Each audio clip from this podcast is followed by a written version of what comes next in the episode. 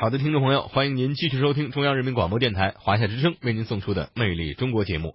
今天的博物呃馆风采啊，我们一起走进位于北京东岳庙里的民俗博物馆，来揭开这里鲜为人知的秘密。一座元代寺庙为什么要公私合建？一位清朝太监为什么混入了神仙队伍？一句民间俗语究竟该如何诠释？一张升官图。反映了怎样的古代启蒙教育？一座您熟悉的东岳庙，五个您不知道的为什么？这里是北京，即将为您解答东岳庙里的五个为什么。为什么东岳庙要公私合建？咱北京城里寺庙多，赤建寺庙更多。什么叫赤建呢？说白了。就是皇上出钱修建的，朝阳门外的东岳庙便是其中之一。要想弄清楚东岳庙的身份，进门咱得先往里走。后罩楼里的这块敕建东岳庙的石牌匾，就是他的身份证。但是这会儿有人站出来说了，说东岳庙并非皇产，而是公私合建。这是为什么呢？东岳庙供奉的是何方神圣啊？东岳大帝，也就是泰山神。他管哪摊事儿呢？这么说吧，凡是跟老百姓有关的，什么生老病死、生儿育女、升官发财，他都管。所以我们有理由认为，东岳大帝是最亲民的神仙。话说元朝那会儿。有一位叫做张留孙的玄学大宗师，考虑到元大都里边没有泰山神东岳大帝的行宫，就自费在朝阳门外买地建庙，还宣称坚决不受皇家资助。但个人的力量毕竟是有限的，这财力、人力、物力没使几天就透支了。元仁宗一瞧，得了，这也是为了北京城建设，不是？您也别强弩了，政府全力支持您吧。就这样，一座公私合营修建的东岳庙算是建起来了。皇帝还赐名东岳仁圣宫。当年这儿可是全北京最繁华、最热闹的地界，甭管是达官显贵还是平民百姓，逛街逛庙会全奔这儿。东岳庙的庙会。也就成为了咱北京最早的庙会。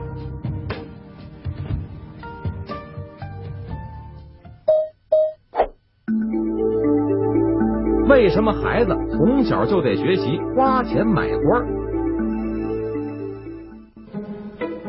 东岳庙的后赵楼现在正在举办中国节日礼俗展。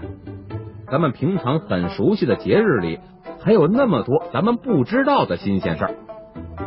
咱就先从大家最熟悉的春节说起吧。您看眼前这张图，您知道是什么吗？它叫升官图，是小孩们在春节里玩的一种游戏。无论是玩法还是道具，有点像咱们现在的大富翁，只不过人家是花钱买地，咱们这游戏是花钱买官。这游戏最大的特点就是，甭管您认不认字，都能玩。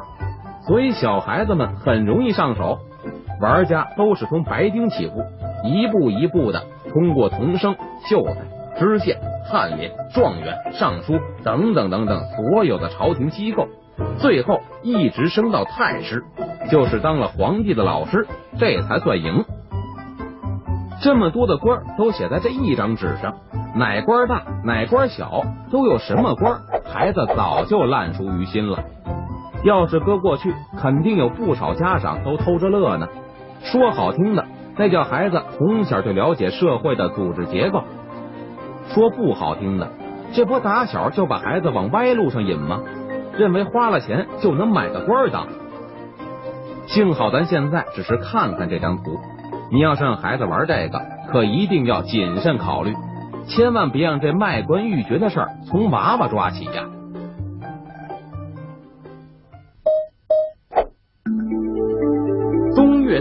是如何保佑隆裕太后的？东岳庙的岱宗宝殿里供奉的是东岳大帝，他主要负责的是老百姓的生老病死、消灾除难、逢凶化吉。当年老百姓进了庙，都直奔这儿祭拜东岳大帝，许愿求签。话说清朝光绪年间，一天，隆裕皇后到东陵祭祖，路过了东岳庙，想进来休息一下。当时隆裕皇后的轿子要绕过岱宗宝殿，沿东边的月台走到后罩楼的休息室。可这不到两米宽的月台，愣是要走一顶八抬大轿，您可想而知这得多难呐！果不其然，出事儿了。后边的轿夫一个拐弯没看清，一脚就踏空了。幸亏这轿子没翻下去，只是大晃了一下。可把这八个轿夫给吓坏了，真要是给龙玉摔出去，甭问，肯定里边的就没命了。可说来也怪，龙玉连个声都没吭，看来全仰仗东岳大帝的神灵保佑了。于是这八个轿夫就联名给大帝送了一块匾：“神灵莫佑，万寿无疆”，以答谢东岳大帝的救命之恩。现如今这块匾我们没看见。不过这月台还在，我在这儿也得善意的给您提个醒，回头您来东岳庙走到这儿的时候，还真得留个神。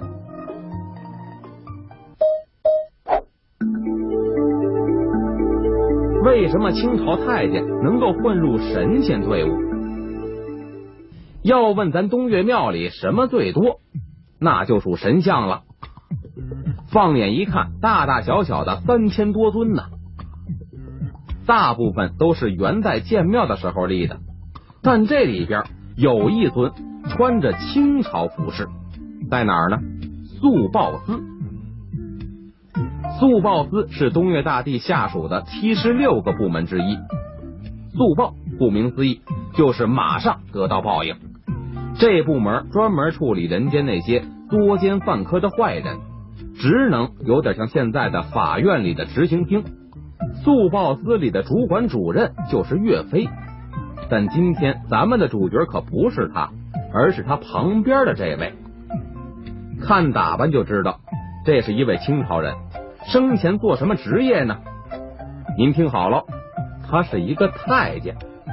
这位小太监叫做顾德喜，在光绪身边当差，长得那叫眉清目秀啊，所以大伙就给他起了一个外号。叫顾大姐，光绪皇帝也没正形，老拿人家开玩笑。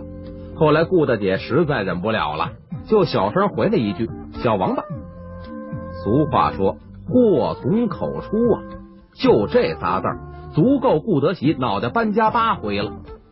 但奇怪的是，光绪没反应，不知道是真没听见呢，还是装没听见呢。不管怎么着，这位顾大姐心里也就不踏实喽。生怕哪天自己脑袋搬家，事后呢，他就逃出了宫，躲进了东岳庙里。但躲得了初一，躲不了十五啊！人终有一死，干了亏心事儿到了阴间也得遭报应啊！想到这儿，顾德喜就出钱，按照自己的模样塑了一个像，放在了素宝司里边，为的是能够保佑自己死了以后。到这儿做一名侍童，减轻自己的罪过，从轻处理。如此看来，包括速报司在内的七十六个部门，甭管他们的阴间是否存在，至少能给活着的人起点警示作用。相信曾经让不少人心有余悸，亦或是迷途知返，倒也不枉这些神仙在这东岳庙里一坐就是好几百年了。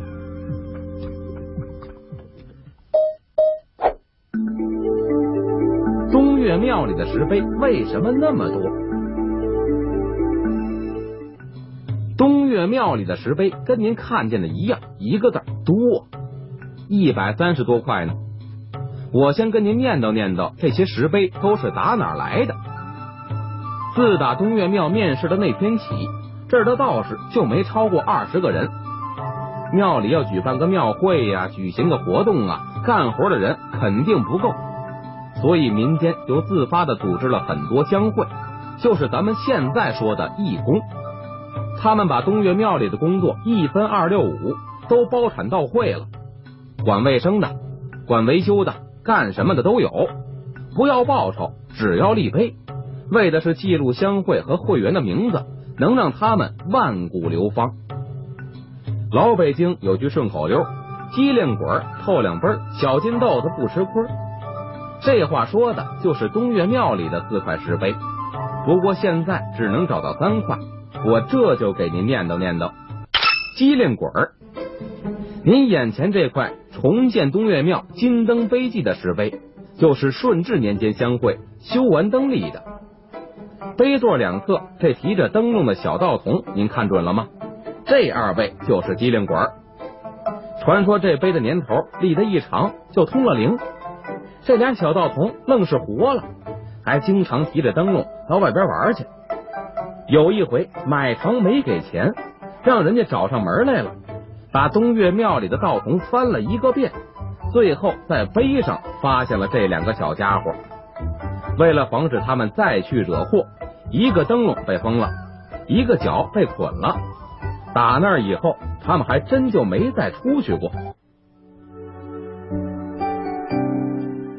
好的，听众朋友，以上呢就是本期《魅力中国》节目的全部内容。天雅和马瑞，感谢您的收听，明天的同一时间我们再会，明天再见。